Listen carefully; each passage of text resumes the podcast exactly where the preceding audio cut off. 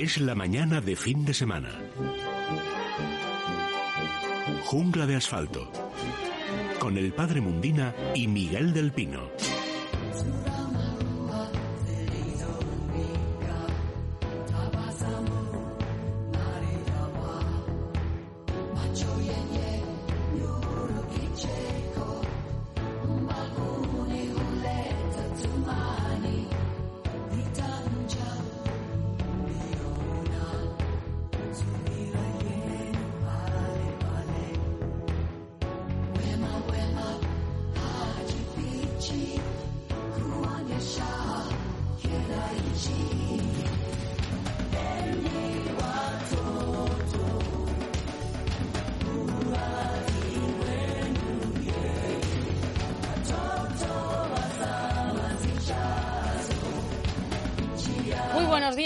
Todos. Son las 11 y 2 minutos, las 10 y 2 en Canarias y estamos de vuelta con Jungla de Asfalto. Saludo ya al profesor del Pino. Buenos días, Miguel. Buenos días, Elia. Buenos días a todos. Y está por ahí el padre Mundina. Buenos días. Muy buenos días, pareja.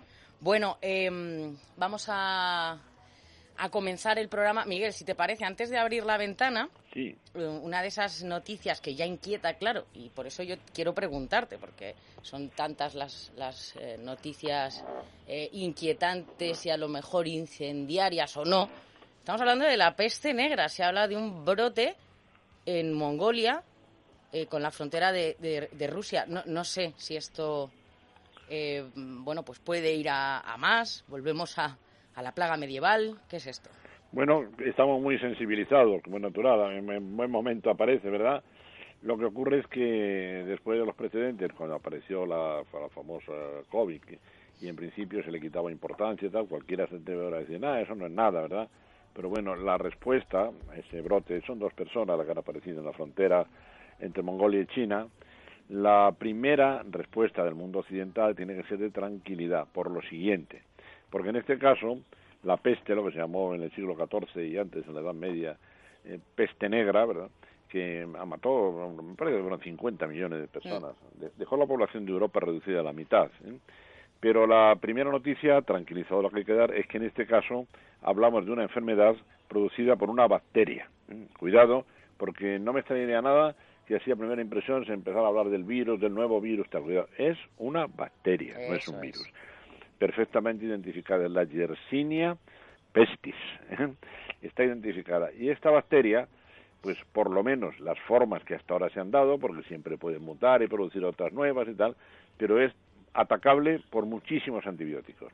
Y además por antibióticos muy conocidos. ¿eh? Bueno, la gentamicina, cloranfenicol, las quinonas, como el enrofloxacino, la ciprofloxacina, en fin, muchísimos antibióticos atacan a esta bacteria. Lo que ocurre es que sin tratamiento, si no aplicamos ningún tratamiento a la persona enferma, tiene una letalidad enorme, el 90%, pero claro, líbrenos Dios de los virus en este momento, donde los antivirales que tenemos no atacan a todos y estamos empezando. Sin embargo, las enfermedades bacterianas, pues gracias, y me pongo de pie para recordar su nombre, gracias a Fleming, con su descubrimiento de la penicilina de Baxman, con la estreptomicina y todo lo que vino después, las bacterias las tenemos muy bien controladas. ¿eh? Se trata de una zoonosis.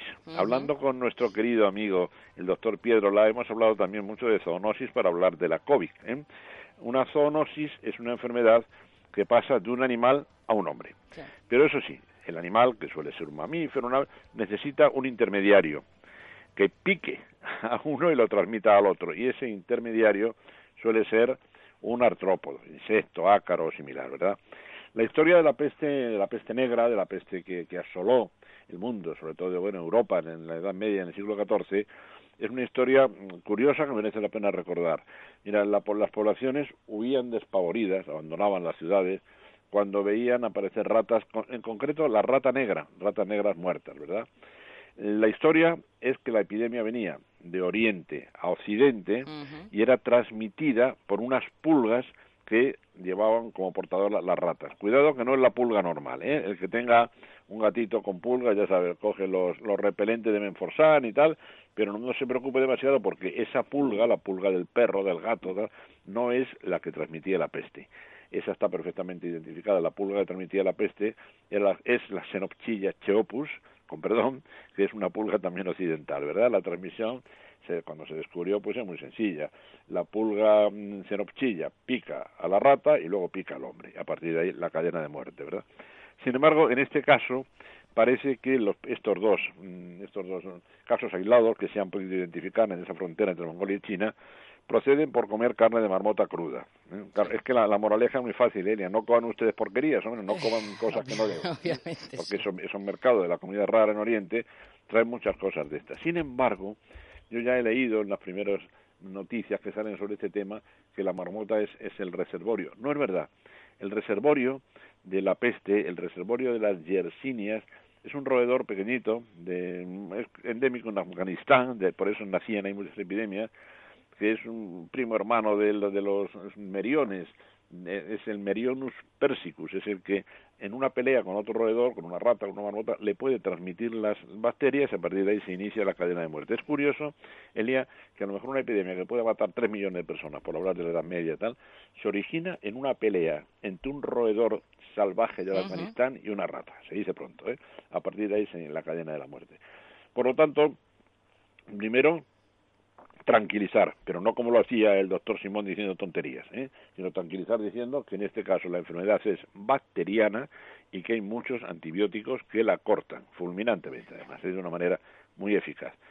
Sin embargo, vamos a, en principio, a exculpar a la marmota como reservorio. ¿eh? La marmota puede ser un intermediario más, pero el reservorio localizado, con motivo de las investigaciones profusas que le hicieron con la peste medieval, eh, es ese roedorcito del Afganistán, el Merionus mm, persicus. ¿eh?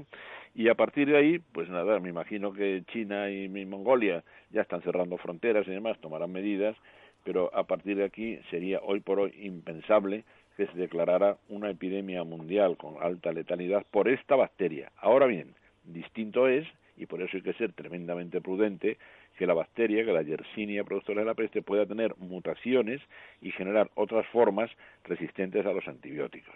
Por eso hay que tomar todas las medidas, nunca mejor dicho, fíjate, me va a salir casi un chiste, aunque no estamos para chistes, es que matar pulgas a cañonazos, ¿eh? en este caso las pulgas transmisoras. Mira, me viene también a la memoria una anécdota de esos pueblos que a veces consideramos consideramos salvajes y que demuestran ser por sus por sus costumbres innatas naturales demuestran ser más civilizados que nosotros que es el pueblo masái por ejemplo. El pueblo masái solo come carne de su rebaño. Es decir viene un primo hermano que por cierto se visitan corriendo eso sí que es un maratón por la por la estepa arbustiva africana verdad viene un primo hermano que trae carne de su tribu y no la comen ¿eh? no la comen porque solo comen de su ganado que ellos conocen perfectamente. ¿eh? Y si algo le sienta mal a alguien, ya investigarán a su manera, pero no comerán carne procedente ni de animales salvajes ni de ganados de otras tribus. Esa, esa endogamia y esa forma de comer solo lo suyo, pues evita, como es natural, la transmisión de muchas enfermedades. Así que muchas veces, Elia, hay que tomar nota de, las, de las civilizaciones que nos parecen inferiores. No, totalmente, claro. En eso ellos están más eh, acostumbrados a convivir con su, con su hábitat, ¿verdad? Claro, claro, claro, y tomar medidas de seguridad propias como esta que me parece extraordinariamente interesante, vamos. Bueno, voy a dar el teléfono a los oyentes, 91 573 9725. 11 y 9 minutos. Venga, abrimos la ventana. Es la mañana de fin de semana. Jungla de asfalto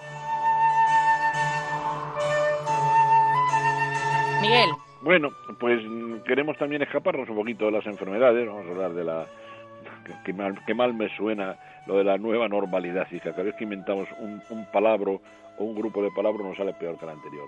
Pero bueno, sí decir que en este traslado de personas de un sitio para otro y tal, no voy a decir nada nuevo, digo que es muy necesario extremar las medidas de prudencia. ¿eh? Efectivamente, no se trata de estar aterrorizados y de seguir hundiendo económicamente el país porque a nadie se debe dar un paso. Pero, hombre, por Dios, de ahí al, al disparate y a la concentración de personas irresponsables hay un gran paso, ¿verdad? La gran beneficiaria, quizá, de esta situación es la España rural, esa España que se decía la España abandonada, que a lo mejor vuelve a poblarse más a causa de las medidas de protección que tenemos todos. Seguramente, sí. Parece que se, se agotan, se han agotado muchas reservas en las casas rurales y eso creo que es una noticia excelente. Entonces puede que haya por ahí una forma también de volver a disfrutar de la vida valorando cosas que antes no valorábamos, ¿eh? que no todos son las luces de neón en discotecas con las últimas novedades, sino que también el mundo rural, la casita rural. Y, ya durante este verano pues propongo que visitemos algunas especialmente originales, que las hay, ¿eh? pues creo que suponen una, una esperanza. Y por lo demás, pues mira, ayer hablaba yo con un querido amigo, que dirige un coro, un coro pues, de mucha relación religiosa, ¿verdad? Cantan en, ceremonia religiosa. Y el director del coro llamó a todo el mundo, había escrito a todo el mundo y había dicho, bueno, vamos a ser más prudentes que nadie en el mundo, pero vamos a cantar, vamos a seguir cantando, porque esto ha llegado para, para quedarse, cantaremos con la distancia que haga falta unos de otros, pero no nos vamos a encerrar y abandonar la vida normal. Así que prudencia máxima. Miedo, el mínimo posible. ¿Quién dijo miedo? ¿Eh? Que ya sabes, Celia. Eh, cobardes. No sé, mira, por cierto, la naturaleza premia siempre las conductas intermedias. Esto se puede aplicar desde el soldado en una batalla hasta cualquier batalla de la vida, ¿verdad? En, en cualquier situación conflictiva, el cobarde tiende a huir, tiende a escapar y al final se pega contra la pared el solo, ¿verdad? El, el excesivamente valiente bueno, pues puede convertirse en, un héroe que sacrifica su vida por los demás, pero sus genes caen allí, ¿verdad? Quien sobrevive y quien es útil para la colectividad es el valiente sin exageraciones. ¿eh? En, este caso lo está pidiendo la sociedad, personas que, sigan manteniendo viva la economía del país, que, que se pongan en marcha, pero con todas las precauciones posibles. Eso es lo que la evolución, estamos hablando aquí del mismísimo Darwin, premiaría en este caso. Claro. Miedo no, prudencia toda. Efectivamente, entre la cobardía extrema y la imprudencia, ¿verdad? O temeridad, mejor dicho, hay un término medio, ¿no? siempre está. Ese término medio es el ese ahora mediocridad que, que es fundamental, ¿no? bueno, 11 y 12 minutos, 91 573 9725. Pueden empezar a marcar ya dudas sobre sus plantas, sus mascotas, sobre, evidentemente, la COVID-19 de la que estamos hablando durante todas estas semanas. Y vamos ya con las plantas.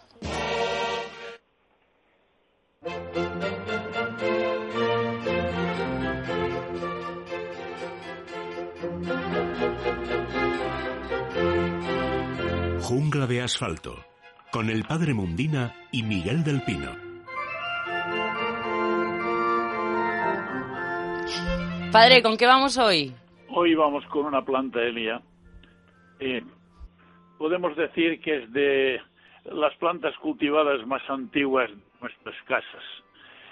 Yo siempre he aconsejado que los que no tienen mucha afición a cultivar plantas en sus casas, porque, bueno, porque no lo han visto de pequeños en su familia, probablemente, o porque, bueno, pues porque no les da por ahí, pero yo siempre he aconsejado que la planta que vamos a comentar hoy, brevemente, es la planta que todo aquel que nunca ha cultivado una planta, si quiere cultivar alguna, yo diría que cultive la trasdescantia.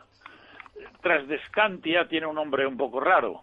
Eh, tiene otro que se llama Amor del Hombre, que ese es muy fácil. Yo este recuerdo que Mocedades tenía una canción, Amor del Hombre, que cantaba muy bonito. Además era un, una, un grupo sensacional y cantaba francamente bien y cantaba siempre esa canción Amor del Hombre.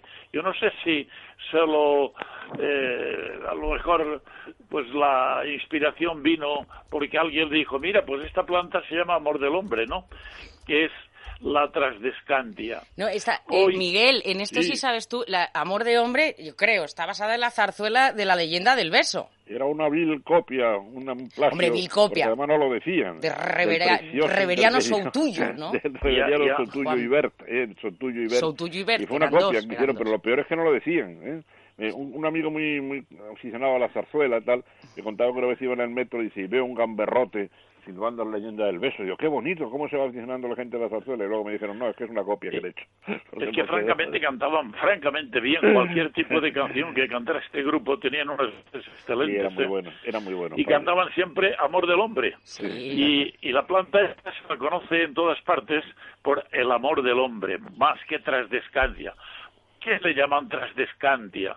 Porque trasdescantia, J trasdescantia, era el nombre del padre de dos hijos que trabajaban con él en los jardines de Carlos I y Carlos II en Londres. Mm. Y eran tan amantes, digamos, de eh, los reyes les que amaban tan y tenían los jardines tan bien cuidados y les amaban tanto que dijeron esto, esto es un verdadero amor del hombre. Bueno, no sé si todo estará, lo que decía Miguel, inspirado eh, en, ese aspecto, no lo sé. Pero bueno, el hecho es que la planta la llaman amor del hombre. Y esta planta es la que se ha cultivado más antiguamente en las casas. Rara es la casa que no han cultivado o siguen cultivando teniendo eh, una planta o varias plantas de amor del hombre. Sin duda alguna, hoy día, eh, debido a, las, eh, a la evolución y sobre todo a, las nuevas, digamos, variedades que se han ido sacando, hoy, por ejemplo, todas las fluminenses la variegata, la fluminensis tricolor, tenemos también la albovitata, tenemos también la blospediana, que son todo trasdescantias, a cual más bonita y cual más bella, porque son hojas que por digamos que son hibridaciones que se han ido logrando poco a poco y cada una de estas plantas eh, tiene una belleza extraordinaria. En primer lugar, todas las hojas tienen rayas mm, blancas o amarillentas juntamente con las otras que son verdes. Luego hay algunas que tienen algunas de color rosa, otras verdes al lado y otras de color blanco a continuación. Otras tienen unas rayas anchas, eh, digamos, de color verde y unas más delgaditas de color amarillento en los laterales. Otra tiene, por ejemplo, empezando con un color rosa, con una línea, digamos, en la parte superior muy verde y otras inferiores más delgaditas. Es decir, que la planta hoy no es aquella planta verde que teníamos prácticamente en las casas. Y a este respecto yo recuerdo que en el vivero teníamos, teníamos todo hormigonado, evidentemente menos. Una de las naves importantes que teníamos sin hormigonar las partes por debajo de las mesas. ¿Por qué? Porque ahí yo planté una serie en cada una de debajo de las mesas, porque eran naves muy grandes, que tendrían aproximadamente varios eh, miles de metros cuadrados. Y entonces yo plantaba eh, amor del hombre tras descantia de distintas variedades y eh, solamente con el agua que caía cuando regábamos las plantas, siempre tenían una buena humedad. Es una planta que requiere una buena humedad. Y se ponía todo auténticamente como si fuera un campo ahora de trigales, que lo miras y está, qué bonito, un campo de trigal. Bueno, pues así eran las partes bajas de las mesas, todas llenas la planta tras descantia. Y cuando algún día yo decía a los, obreros, hoy vamos a distraernos, a estar sentaditos y vamos a hacer a lo mejor 500 macetas y empezábamos, unos se iban a recoger la planta para esquejar y poníamos en cada tiestecito cinco o seis esquejes de trasdescantia. Con lo cual, al cabo de 15 días, 20, tenía pues una cantidad enorme de plantas que generalmente era una planta que regalábamos mucho a la gente que era a clientes habituales y eran regalos que hacíamos a muchísima gente que venía, uy, qué bonitas son estas plantas. Bueno, pues mire, le regalamos una, pero le regalábamos esa y a lo mejor compraba otras dos o tres. Con lo cual era una forma también de hacer publicidad de las propias plantas. Es una planta que se acomoda, Elia, a cualquier tipo de terreno. Bien es verdad que hay unas que son muy resistentes, pero en general no resisten el frío. Hay que tenerlas durante el tiempo de frío, hay que tenerlas en buen recaudo y sobre todo tienen que tener buena luz y si les da el sol que sea un sol tenue, no el sol fuerte de mediodía de los que tenemos en los meses ya de verano, no, sino que tiene que ser una sombra o una una, un, un, sol tenue que puede ser el invernal, por ejemplo, puede ir bien. ¿Por qué? Bueno, pues porque si no pierden los colores de las hojas y se vuelven al ferotipo, se vuelven otra vez a la planta original que ha sido siempre de color verde, totalmente verde la hoja. Esta es la trasdescantia que hoy traigo a colación porque a mí me recuerda esta planta desde que casi desde que tengo uso de razón y quería hacerle también un homenaje a la trasdescantia que la gente pues no sabe que es el nombre de un jardinero juntamente con el apellido que llevaban sus dos hijos, que como he dicho antes eran jardineros de Carlos I y Carlos II en Londres, en los jardines, digamos, de los eh, espacios de Inglaterra. Y eran tan amantes de las plantas que bueno, pues al final el nombre Trasdescantia era algo difícil.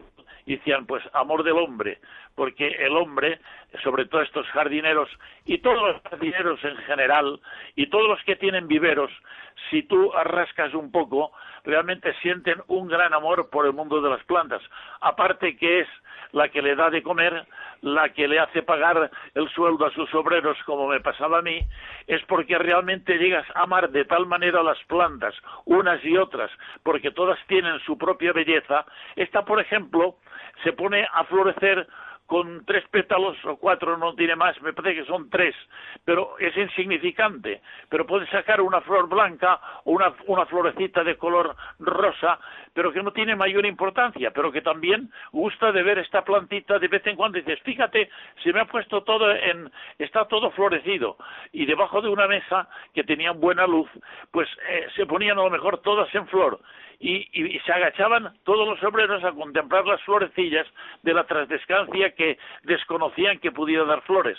No siempre las da en interior, no siempre florece, pero Mira, cuando la planta se encuentra perfectamente con un compost estupendo, cuando se tiene siempre una cierta humedad, cuando cada una vez cada 15 días le damos una pequeña dosis de, abonado, es decir, que cuando la planta se sienta a gusto, pues da lo que lleva dentro de sí, no es egoísta, da la floración. Es una floración insignificante, pero floración al fin y al cabo. Se acomoda a cualquier terreno y se acomoda también dentro de nuestros hogares a, a cualquier a la sombra o al sol siempre que he dicho que no sea el sol fuerte de mediodía de la zona estival.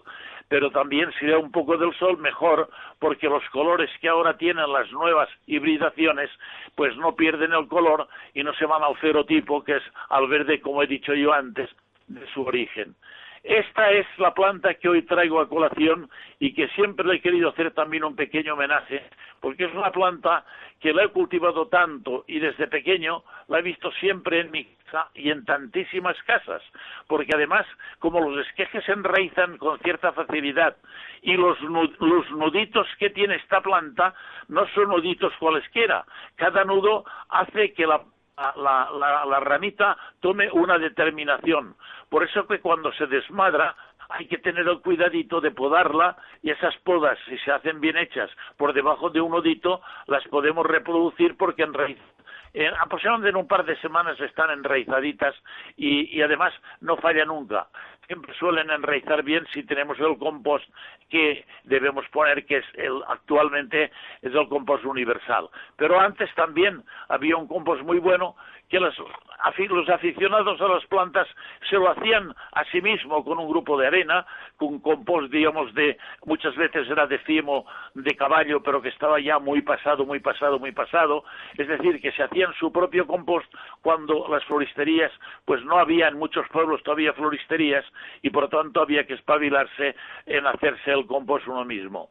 Esta es la plantita Elia que yo he aconsejado siempre a los que no tienen mucha afición a las plantas que prueben a tener una, una trasdescantia bien, bien en cualquier lugar del salón donde se hace la vida y le toma afición y, y además le toma cariño porque, porque es capaz de, de aguantar tiempo y tiempo y tiempo Bien es verdad que cuando pasa mucho tiempo pierde las hojas inferiores, pero como son tan fáciles de la, de la parte caulinar, que es la parte superior, podemos coger todas las partes superiores de la planta que tenemos y ponerlas a enraizar en una macetita, nosotros mismos nos podemos reproducir la planta sin ningún problema. Muy bien, venga, pues esta es la planta. sí, Miguel. Le quería comentar al padre dos cosas. Una muy curiosa, unimos la jardinería con el reciclaje. Tenía, tengo yo, tengo yo un amigo, en aquella época, hablo de, principios de los años 70, que era torero, padre, y un día nos lo vemos, llegó a torear diez veces en Madrid, ¿eh? no estoy hablando de un principio, y lo vemos un día, padre, con una rueda de coche vieja. Digo, ¿pero dónde vas con eso, Ángel? Y tal. y había pinchado una rueda del coche y, nos dice cuando una teoría, es que esto, la rueda, imagínense la rueda completa, ¿no? Pinchada. Si esto, la parte de dentro la, la lleno de compost y ahí pongo amor de hombre, lo tenía colgado en su terraza, una rueda vieja pinchada. Y ahí sembraba una planta. Pero qué bonito, padre, cómo, cómo colgaba. Dicho así, parece muy raro, ¿no? Pero la verdad es que, quedaba... Estas, son colgantes concretamente también. Claro, quedaba colgando todo el mundo. Y luego lo otro es una curiosidad biológica, ¿no? que bueno y todos los estudiantes saben lo que es un cromosoma saben que el material genético dentro de las células pues se agrupa en unos filamentos que son los, los cromosomas y también se sabe que cada especie tiene un número de cromosomas determinado. La, la visión de los cromosomas es muy la facilidad para ver cromosomas es muy distinta de unos animales, de unos, perdón, de unos seres a otros. Por ejemplo, en las aves no hay quien los vea porque son diminutos y generalmente se ven mejor en las plantas que en los animales. Pero la curiosidad es que la, primera vez que se vieron los cromosomas, o mejor dicho, si quieren, el descubrimiento de los cromosomas fue precisamente en esta planta, en dos plantas, en el, en Lilium, una liliácea, Lilium intradescantia, en esta planta en el año 1840 y poco fue cuando por primera vez se vio que la célula tenía dentro los cromosomas. O sea, que también el valor histórico de la genética del, del amor de hombre todavía es importante, ¿eh? aparte de, la jardinería que también nos ha contado el padre. Venga, perfecto. Bueno, voy a dar el teléfono a los oyentes por si tienen dudas sobre esta planta o sobre eh, sus mascotas también. Ahora enseguida nos vamos al arca. 91573 9725. Lo dicho, al arca. Jungla de asfalto, con el padre Mundina y Miguel del Pino. Miguel. Bueno, ya sabes que ahora yo en estos días de tanto calor, pues a veces no traigo animales nuevos al arca, sino que cuidamos de manera especial a los que ya tenemos, ¿eh? no vaya a ser que tengan golpe de calor. Entonces, hoy yo voy a titular, en nuestro arca de hoy lo voy a titular Helados para la fauna, ¿eh? Helados para la fauna. La verdad es que es muy bonito observar como pues, todas las instituciones zoológicas que tienen animales al aire libre, hablo de zoos, de Madrid, por ejemplo, que por cierto, abre, reabre el zoo de Madrid otra vez, qué alegría, vamos a ver cómo ha pasado esta crisis terrible y tremenda. Bueno, pues tanto en zoológicos como lo que antes se llamaba Safari Park, hoy, hoy centros de biología y demás, se les suelen dar helados a los animales. Y es un verdadero espectáculo. Por ejemplo, ver cómo se congela eh, no son helados de vainilla como es natural, como los nuestros, pero cómo se congela un bloque, o sea, a lo mejor de, de coles, coliflor, verduras, hojas, tal, y se le echan a los animales congelados. Entonces, ver, por ejemplo, como un elefante, se agarra, un no digamos un hipopótamo, se agarra ese super helado que se les da para refrescarse, es un verdadero espectáculo. ¿eh? En el arca, en estos momentos, el principal problema que tenemos es combatir el golpe de calor. ¿eh? muchas veces hemos dicho que los animales pues no, no, son tan delicados, los animales domésticos, las mascotas, no son tan delicados al frío como muchas veces creemos, sino más bien al calor, ¿verdad? Y además lo, lo demuestran hasta en su aspecto. Hoy podemos recordar la llamada regla de Allen, una regla ecológica que habla de la relación entre la superficie del cuerpo de un animal y su volumen en, en, función de cómo resiste mejor o peor el calor. Y el signo más evidente para ver esto son las orejas. Generalmente las, las orejas son pantallas de irradiación de, irradiación de color. Eh, perdón, perdón, qué tonterías estoy diciendo, Dios mío, debe ser el calor. De irradiación de calor, no de color. Entonces, yo siempre suelo poner aquí el ejemplo del elefante. Los elefantes africanos, que viven en un clima más generalmente por término medio más alto en temperatura que los asiáticos, tienen las orejas más grandes. Las orejas de un elefante africano son enormes. Los del elefante indio asiático, de la selva amazónica, menos exagerada en calor, son más pequeñitas. Y la anécdota que me acuerdo que lo comentabas aquí hace tiempo, Elia, en las películas de Tarzán, aparte de la, de la mona chita, que por cierto murió hace no mucho, la mona chita con, ochenta y tantos años, el récord mundial de una cosa disparatada, como si una persona viviera 130 años, ¿no? bueno, pues además de la mona chita, en las películas de Tarzán salían elefantes, pero eran elefantes indios. Pero claro, como entonces la mayoría de los niños ya sabían la diferencia de un elefante africano a una india, le ponían a los elefantes indios unas enormes orejotas de plástico, que es un espectáculo. ¿eh? Ver ahora las películas de Tarzán de aquella época con los elefantes con las orejotas de plástico es un, es un verdadero espectáculo, ¿verdad? Pero bueno, volviendo a la naturaleza, tomemos una especie como el zorro, si queréis, porque es una especie muy conocida. ¿no? Los zorros del norte, los zorros árticos, siguiendo la regla de Allen, tienen las orejitas muy cortas. También las razas caninas, pensemos en un perro samoyedo, por ejemplo, tiene las orejitas cortas para perder menos calor. Bajamos, llegamos al clima mediterráneo y nuestro zorro, por ejemplo, pues las tiene de un tamaño intermedio. Pero si cruzamos el estrecho y nos vamos al África del Norte, veremos ahí un precioso zorrito, el fenec, que tiene las orejas enormes. De manera que la relación entre el tamaño de las orejas y la capacidad de irradiar calor, pues es evidente. Por cierto, encima los perros solo tienen glándulas sudoríparas entre los dedos, ¿eh? por lo tanto no pueden irradiar calor más que por las orejas y por la lengua y por, por toda la mucosa bucal. Por eso abren de esa manera la boca y sacan la lengua los pobres. Cuando su imprudente dueño, a ver si me oyen bien, su imprudente dueño, digo, los saca a pasear durante las horas de más calor, ahora en el verano. ¿eh? Tomen nota, por favor.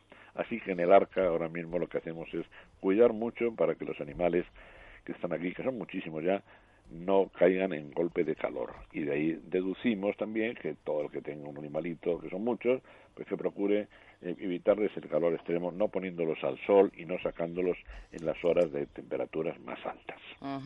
Bueno, pues eh, nuestros amigos de Menforsan seguro hay protectores solares ahora que estamos hablando de los golpes de calor. sí, señora, tienen protectores solares muy importante, eh, con un factor de protección muy alto para las zonas de la, del rostro, también del, del vientre, de las patitas, que le protegen del calor. ¿Y sabes cómo podemos también proteger de muchas cosas a nuestros perros y gatos, Elia? Con los complementos alimenticios de, de Menforsan. ¿eh? El, me que son seis, siendo los que hay. Y además no solamente se pueden utilizar, sino también combinar. Por ejemplo, vamos a salir ahora de vacaciones con el perro en el coche. Por supuesto, separado del habitáculo de las personas, ya lo saben. ¿eh? Pues entonces hay perros que se ponen muy nerviosos, incluso se marean. Bien, pues unos días antes él puede ya empezar a dar el tranquilizante de Menforsan que le va a mantener más sedadito, más tranquilo. Lo podemos también, por ejemplo, combinar con otro muy importante para los animales ya mayorcitos, que es el, articular, para mejorar las articulaciones. ¿eh? Se utilizan en la comida, o sea, son líquidos, vienen en un dosificador perfecto y se añaden a la comida. Y es interesante, ¿eh? tanto la, cada uno de ellos de manera individual como la combinación que podemos hacer de ellos. Yo me quedo en este momento con el de la artrosis, que es un perrillo ya mayor. Vaya. Eh, eh, lo comprendemos bien, sobre todo los que la tenemos también, ¿verdad? Y luego los que son muy nerviosos y también pueden estar más tranquilitos de cara, repito, a traumas como un viaje, pero luego lo pasa muy bien cuando llegan allí. Así que esto es lo que nos dicen nuestros amigos de Menforsan, Elia. Muy bien, www.menforsan.com. Y ahora un consejo seguro, que muchos ya tenéis vuestro masical.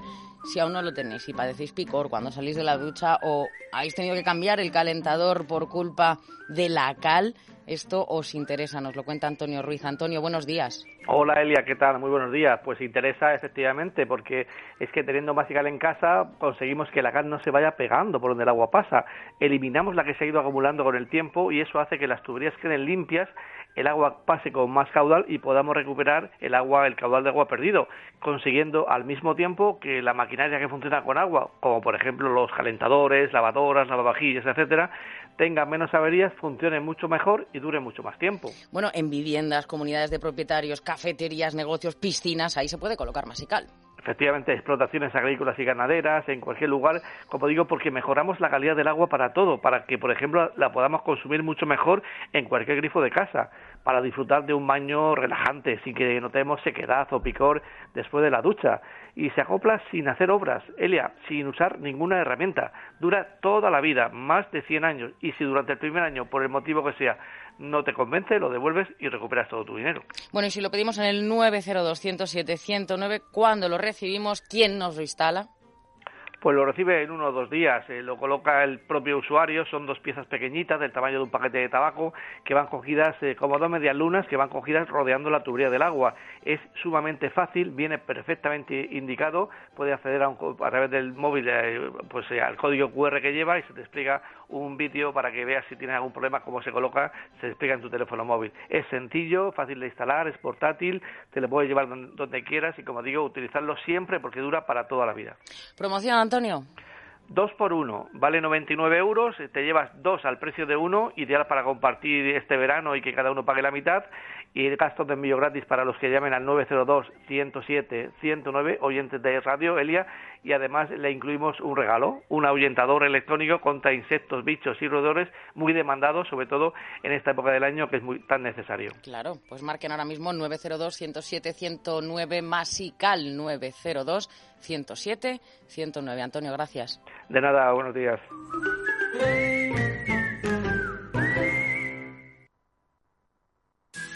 Colacel Antiox es el antioxidante más eficaz. Para la piel y articulaciones. Y lo demostramos. Aporta proteína de colágeno que aumenta la masa muscular y vitamina C que potencia la formación de colágeno. Y es realmente eficaz porque se asimila más del 90% de sus componentes. Colacel Antiox, mucho más que colágeno. Mundo Natural.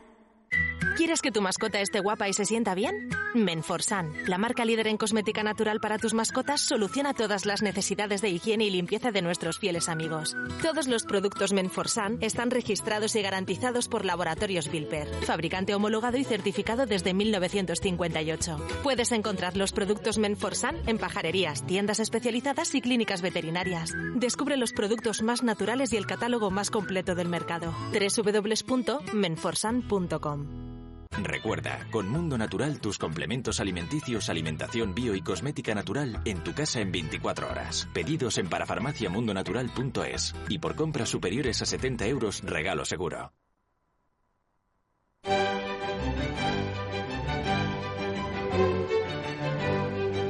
Jungla de asfalto, con el padre Mundina y Miguel del Pino.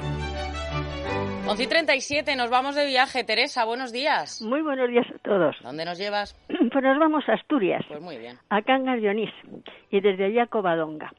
Cangas de Onís es uno de los municipios integrados en el Parque Nacional Picos de Europa, que en un principio se llamó Parque Nacional de la Montaña de Covadonga. Así fue inaugurado por Alfonso XIII el 24 de julio de 1918. Ya estuvimos hace algún tiempo por aquí y subimos hasta los lagos Enol y Ercina. Conviene saber que no está autorizado el acceso hasta los lagos en vehículo particular durante la época de vacaciones. Hay autobuses desde el centro de Cangas con paradas intermedias. Sin embargo, se puede hacer el trayecto de Cangas a Covadonga en coche siempre que las eh, circunstancias actuales permitan los desplazamientos y las visitas. Y eso es lo que vamos a hacer nosotros hoy. En Internet encontramos las recomendaciones ante la COVID-19 para visitar el Parque Nacional, página Parque Nacional Picos de Europa, vídeo sobre seguridad ante la COVID-19. Son las medidas que conocemos, pero no está de más que se recuerden. En nuestra anterior visita a Cangas disfrutamos de su interesante patrimonio y su impresionante naturaleza.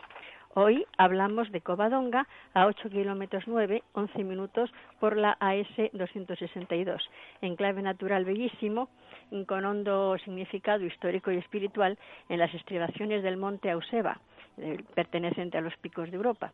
Es una parroquia o territorio del concejo de Cangas de Onís el santuario del Real Sitio de Covadonga, cuyo conjunto monumental comprende la Santa Cueva, la Basílica de Santa María la Real, el Monasterio de San Pedro y la Esplanada.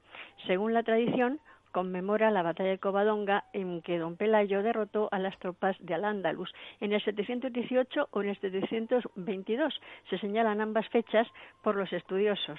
También el hecho histórico ha planteado diferentes interpretaciones, pero lo cierto es que se trata de la primera victoria contra los musulmanes, base para la fundación del Reino de Asturias y de otros reinos cristianos. El nombre de Covadonga parece derivar de Covadónica, cueva de agua, aunque también se cree en un origen mariano, Cova Dominica, consagrada a la Señora, la Santina. Aquí se encuentra la tumba de Don Pelayo también. La basílica se levantó a finales del XIX, estilo prerrománico, arquitecto Federico Aparici y perdón que nos hemos se me ha pasado la, chuleta por otro lado vamos a ver y, y un segundito. sí te, paso a, Miguel sí está María Teresa hablando de un santuario, lógicamente, que tiene pues todas las connotaciones espirituales que ya está diciendo, el nacimiento del reino de Asturias, pero que también tiene pues grandes implicaciones desde el punto de vista de la naturaleza. Por ejemplo, el Parque Nacional que nos decía María Teresa es el primero, el primero de todos. El concepto de Parque Nacional nace aquí y Alfonso XIII dijo, pero que fue como dice María Teresa quien lo inauguró, decía que eso era el Olimpo, el, el Monte Olimpo. Lo de Pico de Europa, pues claro, es lo primero que se veía, cuando se venía navegando de América al ver la cordillera cantábrica, ya, ya está Europa, ya está Europa, los picos de Europa, ¿verdad? Y recuerdo también sobre la posibilidad la polémica que ha habido de si la Vuelta Ciclista a España debe llegar allí o no. Sí, efectivamente. Llega. Pero bueno, que es un auténtico santuario de todo lo que María Teresa está contando y también de la, de la naturaleza.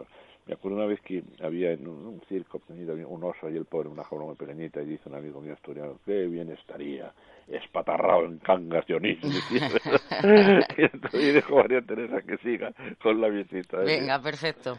Bueno, pido disculpas a todos. No ¿eh? pasa nada. Bueno, pues el, el arquitecto es Aparici y Soriano.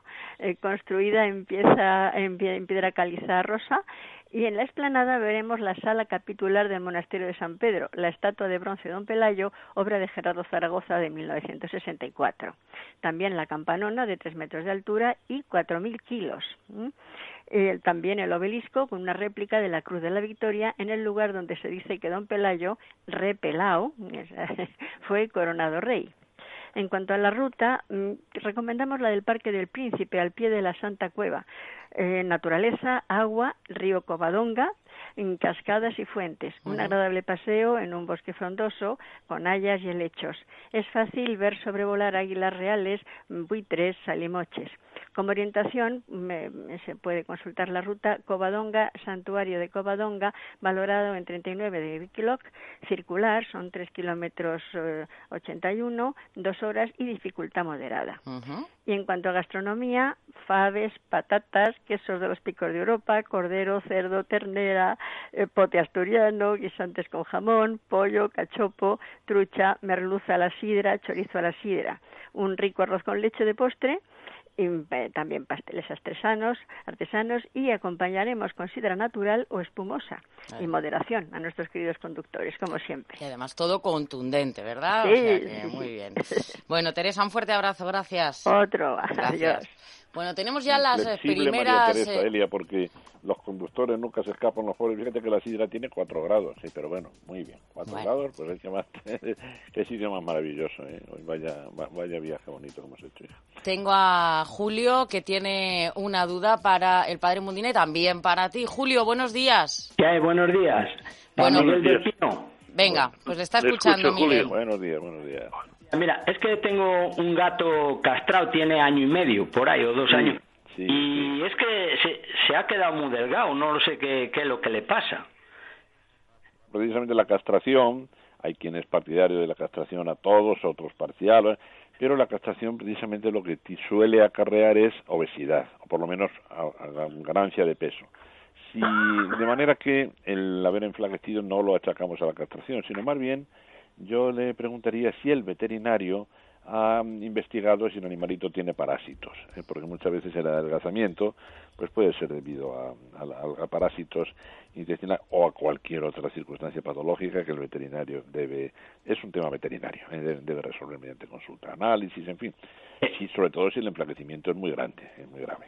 No, no, el caso que el gato está listo, está porque tengo en el pueblo y entra y sale y le, ha, le he llevado al veterinario, le ha hecho una ecografía del riñón y de Eso es, eso es, eso Ve es. que está sano, le tengo que ahora llevar a, a vacunar eh, dentro de ocho días. Por ahí iba yo, yo iba, cuando le recomendaba lo del veterinario, iba precisamente por exploración del riñón. Si está bien, también veo que el perro, que el gato entra y sale y tal, lo cual quiere decir que tiene actividad, que es un gato activo. El metabolismo es algo muy individual, ¿verdad? Tiene un metabolismo rápido, activo. Bueno, pues si el gato está bien y ya el veterinario ha comprobado que no tiene parásitos ni tiene ningún problema renal, pues nada, adelante, mejor, mejor, más vale que esté ágil y más bien delgado que no que estuviera obeso. Ah, bueno, y contento está que, bueno, ayer que hemos estado allí con él, se vuelve loco jugando y eso. O sea Pues que, entonces le damos aquí en, en, en Jungla de Asfalto, eh, sin interferir en su veterinario, le damos nuestra alta particular. ¿eh? Que está- vigile, esto, que vigile el veterinario periódicamente de todas formas. ¿eh?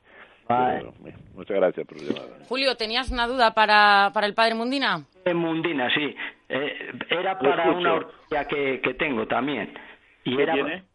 Sí, mira, tengo una orquídea que ya tiene 10 o 12 años y ahora tiene mucha flor. Y quería saber si la puedo abonar según ahora con la flor. Mejor que no. No la abone ahora de momento, sino que lo que no le tiene que faltar es la humedad, que es importante, pero sin encharcarla. Ya, ya. Y, y ahora de momento no, no lo necesita porque ya le ha florecido. Mejor que hubiese sido pues hace eh, 20 días antes de la floración, mejor, pero ahora no lo haga, no sea que usted se pasara de floración y, y nos haga caer la flor. Otra pregunta, tengo un granado que también ahora tiene tres años y no me echa flor.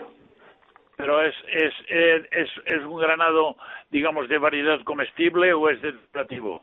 Pues yo creo que es comestible, porque es que es de un esqueje que me dieron ahí en el pueblo y le he puesto y el caso que Pero está... no le, ha, no le ha dado fruto todavía. No, no. Claro. Es que no sabemos qué variedad es. Qué raro digo que no de, no sé, flor ni, claro, ni fruto ni nada, no da. Pero a este que le dio el esqueje, que eh, sería, supongo que, pero esqueje, ¿para qué? ¿Para que usted pudiera enraizarlo o...? o No, no, porque- vamos, no, de los que nacen al lado del otro granado allí me dio con la raíz y todo un palo, vamos, con eso y me Ya, agarró. Vamos, pero pregúntele, pregúntele a él de qué variedad es y, y si le da fruto y qué tipo de fruto le da. Sí, fruto sí que da, que come la, la granada él. Pero Pues vamos, entonces, entonces lo que tiene que hacer usted, lo más seguro es que le ha dado un brote de abajo que a lo mejor pues no, no le cuaja el fruto. Venga, pues resuelta esa duda de, de Julio y Miguel. Sí. Vamos a ver esa apertura, reapertura del Zoo de Madrid. Tenemos a Oh. María José Luis escuchándonos. María José, buenos días. Hola, buenos días. Qué alegría, ¿Qué tal? qué, qué alegría nos hemos llevado Elia y María José cuando hemos visto la noticia, ¿eh? Bueno, Sí. eh, la verdad estaba muy estaba muy muy preocupados, ¿eh? porque vamos, si lo sabré yo que, que, que he trabajado allí hace muchos años, los gastos, las dificultades que tiene mantener un zoo. Ha quedado muy herido el zoo de Madrid por esta inactividad, María José, ¿cómo están? Bueno, realmente los cuidadores, equipo veterinario, mantenimiento y limpieza han sido servicios esenciales. Han estado trabajando todo el tiempo, los Claro. animales han tenido sus propios cuidadores, así que en eso no ha habido mucha diferencia. Los animales sí que extrañarían si no tuviesen su alimentación y sobre todo eh, esa interacción con sus cuidadores, que es con los que tienen realmente el vínculo. Pero eso se ha mantenido, lo único por precaución de contacto entre humano humano. Sí que se han eh, espaciado los turnos del mismo equipo entre cuidadores y luego nosotros también tenemos, que tú Miguel lo conocerás, un protocolo muy exhaustivo de manejo, muy riguroso de bioseguridad. Entonces, eso ha sido prácticamente eh, extremado un poco más, pero con la mascarilla, preparación de dietas con guantes, eh, no hay contacto directo con los animales, a no ser que requiera algún tratamiento veterinario. Y, y bueno, eh, no ha habido mucha más diferencia. Los pediluvios, que son alfem- alfombras desinfectantes que tenemos en todas Sí. las instalaciones de animales. Y, y bueno, y todos los animales afortunadamente sanos, bien. Y lo que sí les ha extrañado a algunos, echaban de menos la, la, el contacto con el público, el paso del público. ¿Dónde sí que- estos? ¿verdad? ¿Dónde están sí, estaban extrañados. Había muchas especies que cuando ibas por allí ahora en el, eh, cuando estaba cerrado el parque, yo sí que he pasado alguna vez Mm. y, y sí que se extrañaban al verte pasar por los caminos del público. Pero bueno, que, que afortunadamente esto con la ayuda y la colaboración de todos, las medidas de prevención, pues va pasando poco a poco y sí que ha sido una enorme alegría para todo el equipo del de Madrid abrir de nuevo y aunque ahora estamos al 50% de aforo, sí que luego a partir del 6 de julio se incrementa y esperemos que poco a poco pues eh, aunque esto va a ser largo, pero que recuperemos la normalidad entre todos. Yo te confieso, María José, que nunca he temido por, por todo lo que está diciendo, las medidas higiénicas, la salud, nunca he temido por, por eso, sí, conozco perfectamente la solvencia de nuestro zoo, pero sí temía por la parte empresarial, por la parte económica, ¿verdad? Porque, por ejemplo, yo sé, ¿sabes cuándo sufrí mucho durante la Semana Santa?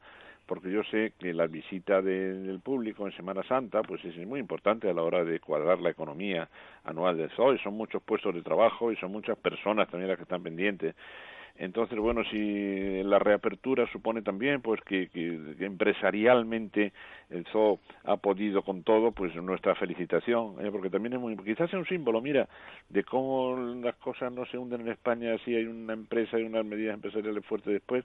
Así que lo principal de la llamada hoy era, era felicitaros, ¿eh? e invitar al público a que responda ahora pues yendo al zoo. Y los animales, pues debe ser gracioso como miren, dicen, pero ¿dónde, dónde está este no había 40, 40 personas mirando y ahora no me mira nadie. O volverán a mirar, o volverán a mirar. Así que, ¿qué horario tenemos, María José? ¿Qué horario tenemos, este verano? Tenemos, abrimos a las 11 y hasta las 9 de la noche y, y bueno, todos los días, tanto en zoo como en Faunia, y luego sí que hemos empezado este lunes los campamentos, empezamos este lunes los campamentos de verano para ah, niños de, de 3 a 14 años y en, tanto en Zoo como en Faunia, en el Zoo empezamos este lunes que viene y la verdad que los niños eh, hemos reducido también los grupos, hay unas medidas de, de seguridad e higiene súper exhaustivas con ellos, eh, se han reducido a la mitad los grupos, eh, van por edades con su monitor y todos los niños con su mascarilla, se les, se les enseña de una forma divertida también porque para ellos ha sido duro, sin lugar a dudas. Entonces se les enseña como otros, otras rutinas de limpieza que tienen, de higiene eh, personal que tienen los animales, como los, los primates cuando se desparasitan entre ellos, eh, los mapaches cuando se lavan las manos y lavan la fruta. los niños, ¿eh? a los mapaches lavando la fruta y ese amorcito lavador, eso a los niños les encanta. Y mira, como tú dices, mira, ¿ves ves cómo lo ves que, limpio es el mapache? Pues a, hacer lo mismo vosotros. claro, pues entonces yo creo que es una forma divertida, al aire libre y aprendes de los animales, que los animales tienen mucho, mucho que enseñarnos en, en toda esta pandemia y, y, creo que debemos aprender de la naturaleza y de, de, nuestra biodiversidad para superar este tipo de cosas y cuidar del planeta, que es muy importante. Pues enhorabuena, de verdad, para mí además en particular es una gran alegría, ¿eh? así que adelante. Y el público ya lo sabe, ahí tiene Faunia y tiene Zoaquarium de Madrid y tiene todos los zoológicos de España. Hay que echar una manita que, cuesta mucho dinero y hay muchos puestos de trabajo también en juego. ¿eh? Un abrazo. Muchas gracias, Miguel, por todo vuestro apoyo y tus palabras. Bueno, eh, nos, quedamos aquí en Madrid. Tengo a José Ignacio. Tiene una duda para el padre Mundina. José Ignacio, buenos días. Buenos días. Buenos eh, días, José Ignacio, lo escucho. Buenos, buenos días. la duda es que yo tengo un ciprés en el jardín desde hace 22 años, puede tener como unos 12 metros de altura. Nunca me ha dado problemas en el entorno por las raíces, pero me dicen que el ciprés es un árbol muy agresivo con sus raíces y que destroza las tuberías y cosas de ese estilo. A mí hasta ahora no me ha pasado, pero quería que usted me previniese, ¿no? ¿Verdad? No, no, no, no. Eh, las raíces del ciprés generalmente es una cabellera muy, muy, muy tupida, muy grande, pero que no es una raíz, digamos, que tiene tendencia a buscar la humedad y a colocarse hasta, hasta si la tubería es, por ejemplo, como antiguamente eh, pues eran fácilmente atravesables, se metían dentro de una tubería y, y lo dejaban hecho un cirio. No, ciprés generalmente no ocurre eso. Pues, pues esa era la duda tan sencilla. Un millón de gracias y simplemente una aportación de veterinario. A las, a las epidemias en animales las llamamos episodías. Sí, sí, muchísimas gracias. Es el mejor programa de todo el fin de semana. José Ignacio, gracias. Gracias, gracias. Bueno, tengo a Sagrario de Burgos. Tiene una duda para Mundina Sagrario. Buenos días. Hola, buenos días. Buenos días. Hola, Padre Mundina, buenos días. Vamos, Padre Mundina. Sí, le está escuchando, sí. Ah, buenos días. Buenos días. no quiero entretenerle nada porque está súper agobiado. Llevo como mes y medio esperando la llamada. Muchas gracias. Dos cosas. Una zalea que la tengo para tirar a la basura porque no he sabido quizá atenderla como era. Estaba preciosa cuando la traje, muchas flores. No la cambies de maceta. ¿A qué planta se refiere? Que no la he escuchado bien. Azalea. ¿A la? Azalea. Ah, una azalea. Muy bien. Está, perdida ya. Nada, está perdida. No perdemos tiempo porque la habré agobiado de agua o la habré dejado secar, no, lo sé. No, no, no, la zalea por agua no se va. La zalea pues. precisamente lo que quiere es mucha agua. Bueno, tiene pues. usted, pero no la tire. No, ¿qué hago con ella? En absoluto. Usted usted tiene tiene tiene pequeño jardín donde colocarla. tengo una gran terraza enorme, pero con mucho calor, como es lógico, porque pues vivo en Burgos lo que tiene que hacer, pódela un poquito por arriba en forma de guillotina, por encima cambie la de maceta a una maceta que tenga un par de deditos mayor más. Bueno. O tres, pero no la tire, porque la zalea precisamente le requiere mucha agua porque usted ha disfrutado la, flora, la floración de esa zalea durante mucho Ah, tiempo. 15, 15 días, 15 días, nada más. Claro, pues no la tire. Lo que usted verá que cuando la saca de esa maceta estará hecho como quítele un poquito, escarbe un poquito la parte baja y quítele un poquito de las raíces inferiores y cámbiela a una maceta que tenga dos, tres deditos mayor. Vale, pues eso aclarado. Bueno, a si pero, lo pero compre, compre una, una bolsa de compost universal que, Ya, ya, lo tengo, lo que tengo, lleva, lo que lleva una mezcla de turba que es muy importante para la talea. Vale, bueno, entonces lo segundo es una dipladenia que me la han regalado y la tengo bonita. La, Muy he, bonita. la he trasplantado ayer, el jueves, y tiene buen aspecto, jovial, en fin. Esos, gran- esos es cuernitos que me salen, esos que me salen esos cuernitos, No que las nada. tengo que atar, no, da- es igual, que vayan... Tranquila, Es que no yo se como- preocupe. Perdón, perdón, es que yo como trepadora no la quiero utilizar porque la quiero dejar dentro, en mi saloncito. Porque si la dejo en la terraza, que parece ser que sí se puede según la información que he cogido de Google, que no me fío mucho, pues resulta que la va a dar un sol tremendo y se me va a yo creo que se me estropeará. Prefiero tener con mucha luz Claro, y la tiene, que calor. te- la tiene que tener en semisombra. No, sombra dentro, en el interior. Mejor. Me o si la tiene fuera, que si la tiene fuera, la tiene que tener en sombra porque el calor que Claro, tiene nada, la puede nada. quemar. No, además que tengo, yo tengo mucho sol. Vivo en Burgos y tengo un ático. Y entonces aquí le pega sol y frío. Las dos cosas, depende cómo Ya, haga. claro, claro, claro. Bueno, eh, hasta aquí llegamos. Elia, ¿me permites cinco segundos? Cinco segundos. Para soltarme la oreja del tirón que nos pretendía dar nuestro amigo y amable oyente veterinario. Sí. Cuando la epizootia pasa al hombre o puede pasar al hombre, se llama zoonosis, es exactamente el término que hemos empleado. Muy bien, perfecto. Dicho bueno. queda. Dicho queda. Muchísimas gracias. Es que, claro, a mí el reloj lo tengo enfrente, entonces se me, se me, se me viene así como el Cronos, como Saturno devorando a sus hijos. No quiero yo devorar devora, a nadie. Venga, Miguel, Adiós. hasta mañana. Padre Adiós, Muntina, hasta adiós. mañana. Adiós, adiós. Nada, unos Hasta mañana, si Dios consejitos y enseguida, enseguida volvemos que hasta la una y media continúa la mañana de fin de semana. Hasta ahora mismo. Jungla de asfalto. Con el padre Mundina y Miguel del Pino.